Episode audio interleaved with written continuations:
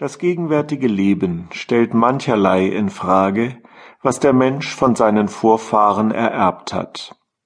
Deshalb zeitigt es so viele Zeitfragen und Zeitforderungen. Was für Fragen durchschwirren doch heute die Welt? Die soziale Frage, die Frauenfrage, die Erziehungs- und Schulfragen, die Rechtsfragen, die Gesundheitsfragen und so weiter und so weiter. Mit den mannigfaltigsten Mitteln sucht man diesen Fragen beizukommen.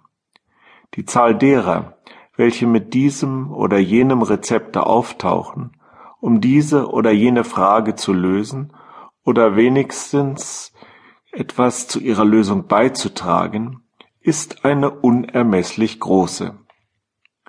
Und alle möglichen Schattierungen in der menschlichen Stimmung machen sich dabei geltend. Der Radikalismus, der sich revolutionär gebärdet, die gemäßigte Stimmung, welche, mit Achtung des Bestehenden, ein Neues daraus entwickeln möchte, und der Konservativismus, der sogleich in Aufregung gerät, wenn irgendetwas von alten Einrichtungen und Traditionen angetastet wird. Neben diesen Hauptstimmungen treten alle möglichen Zwischenstufen auf.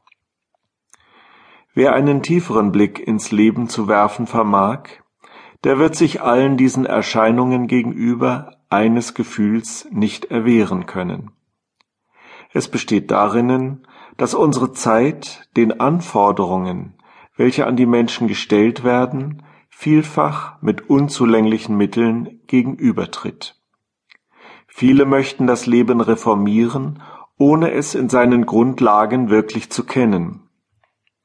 Wer Vorschläge machen will, wie es in der Zukunft geschehen soll, der darf sich nicht damit begnügen, das Leben nur an seiner Oberfläche kennenzulernen. Er muss es in seinen Tiefen erforschen.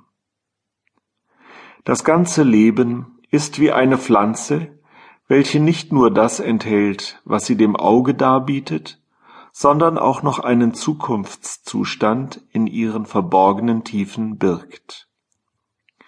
Wer eine Pflanze vor sich hat, die erst Blätter trägt, der weiß ganz gut, dass nach einiger Zeit an dem blättertragenden Stamm auch Blüten und Früchte sein werden.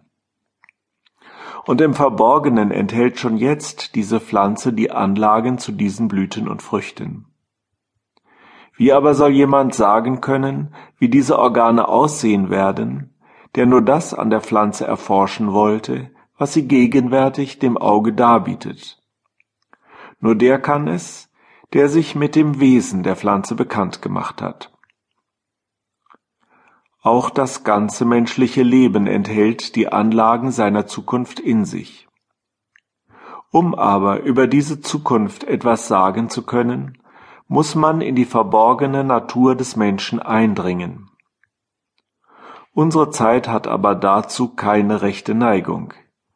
Sie beschäftigt sich mit dem, was an der Oberfläche erscheint und glaubt ins Unsichere zu kommen, wenn sie zu demjenigen vordringen soll, was sich der äußeren Beobachtung entzieht. Bei der Pflanze ist allerdings die Sache wesentlich einfacher.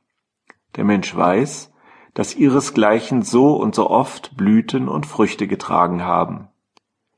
Das Menschenleben ist nur einmal vorhanden und die Blüten, welche es in der Zukunft tragen soll, waren noch nicht da. Dessen ungeachtet sind sie im Menschen ebenso als Anlagen vorhanden wie die Blüten in einer gegenwärtig erst blättertragenden Pflanze. Und es gibt eine Möglichkeit, über diese Zukunft etwas zu sagen, wenn man unter die Oberfläche der Menschennatur bis zu ihrem Wesen vordringt.